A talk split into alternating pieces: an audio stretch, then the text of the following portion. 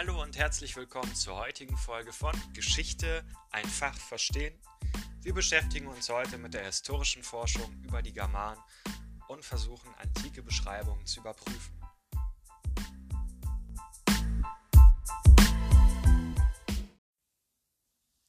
Der folgende Podcast befasst sich mit Tassilos Schmidt, Germanen und römische Politik in Graben für Germanien Archäologie unter dem Hakenkreuz, herausgegeben vom Focke-Museum in Stuttgart 2013, Seite 16 bis 24.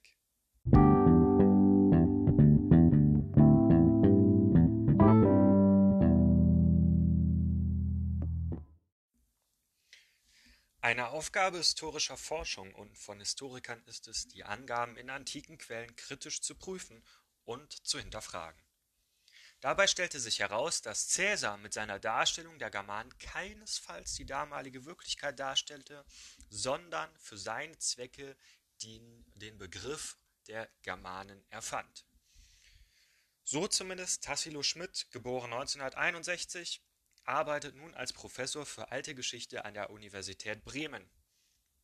In einem Artikel mit dem wir uns heute beschäftigen, zu einem Ausstellungskatalog über die archäologische Forschung und den Missbrauch der Germanen durch die Nationalsozialisten, fragt er nach den Gründen für die Konstruktion des Germanenbegriffs durch Caesar. Erst Caesar hat Germanen und Kelten deutlich voneinander differenziert.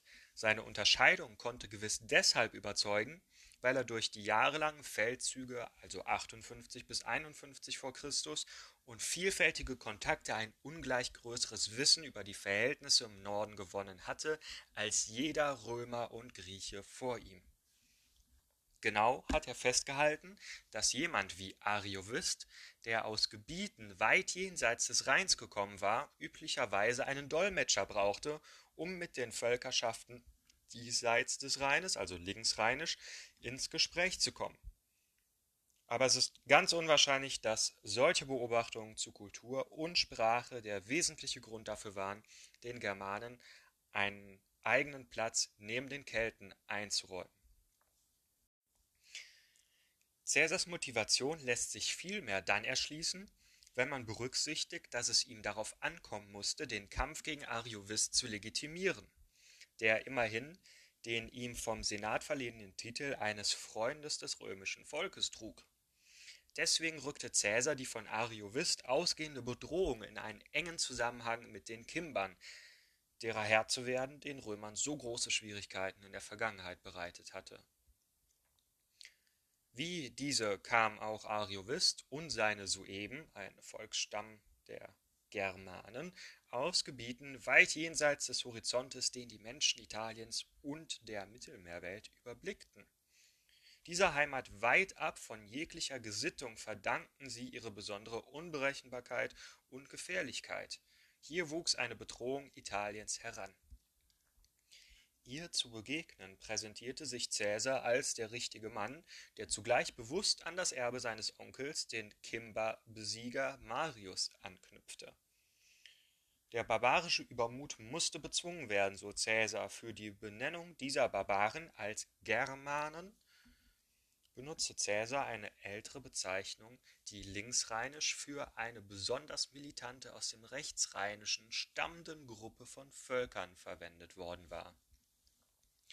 Damit übertrug er diesen Namen auf die gesamte Völkerwelt rechts des Rheins, also auch Hennef-Siegburg-Troisdorf.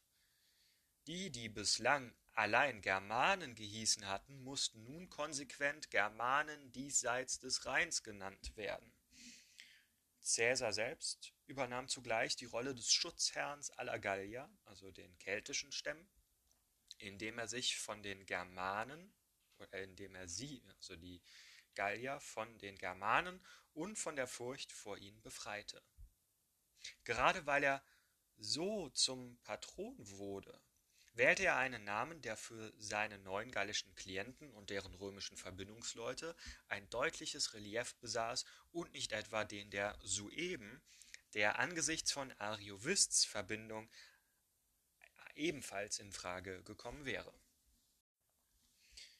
Die Abspaltung der Germanier vom gallischen Norden kann allerdings auch als innerrömische Rivalität zwischen Caesar und Pompeius genutzt worden sein. Dieser war wenige Jahre zuvor, nämlich 61 vor Christus, von erfolgreichen Unternehmungen im Osten zurückgekehrt und hatte einen Triumph für einen Sieg über Asien gefeiert, sich also als Bezwinger eines ganzen Erdteils stilisiert. Gallien konnte als Begriff für den gesamten westlichen Norden ebenfalls als ein solcher Erdteil aufgefasst werden. Um nicht hinter Pompeius zurückzubleiben, genügt es aber nicht, dort einige Feldzüge unternommen zu haben, nein, Gallien in seiner Ganzheit musste für das römische Volk gewonnen werden. Den Bericht über die Kriege dort leitete Caesar deswegen pointiert mit einer Skizze Galliens in seiner Gesamtheit, also Gallia omnis, ein bevor er schilderte, wie er dort in harten Schlachten den römischen Frieden, den Pax Romana, durchsetzte. Der Anspruch, dies in ganz Gallien getan zu haben, war nur dann aufrechtzuerhalten, wenn die Gebiete östlich des Rheins von Gallien getrennt wurden.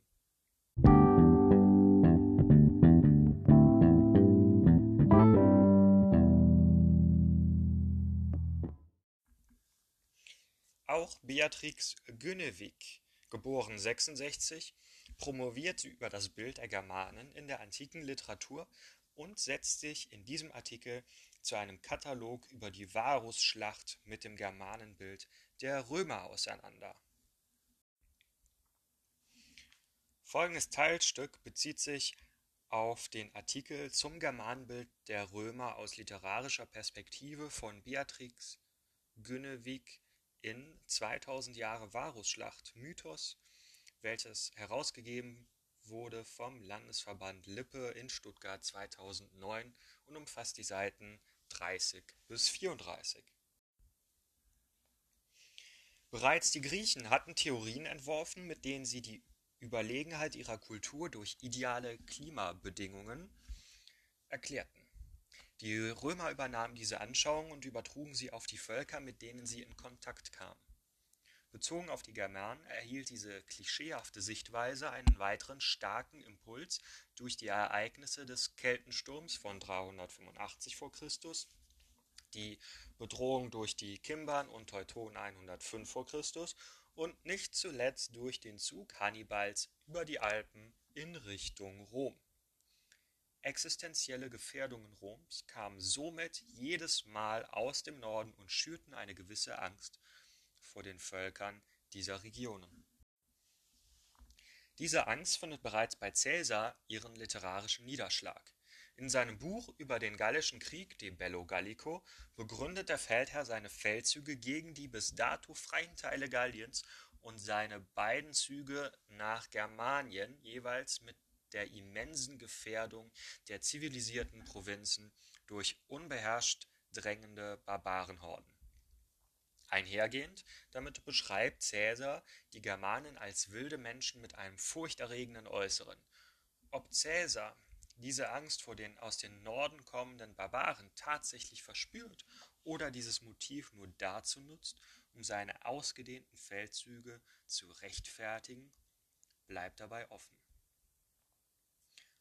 Ohne Zweifel verfolgt er doch mit seiner Germanendarstellung einen weiteren Gedanken. Je wilder, größer und gefährlicher der Gegner, desto größer ist der eigene Ruhm bei einem Sieg.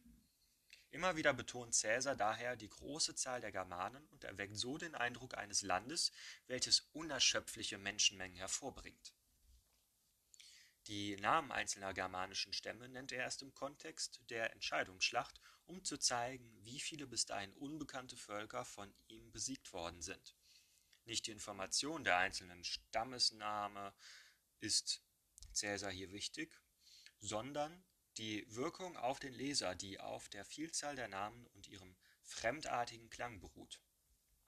Auch geografische Lokalisierungen einzelner Stämme erfolgen daher nur, wenn es gilt, den Verlauf der Kriegsgeschichte zu, der Kriegsgeschichte zu beschreiben. Caesar ist es nicht wichtig, einen geografischen oder ethnografischen Überblick über die Verhältnisse Germaniens zu geben, sondern das Bild eines furchtbaren Gegners zu entwickeln. So Beatrix Günnewig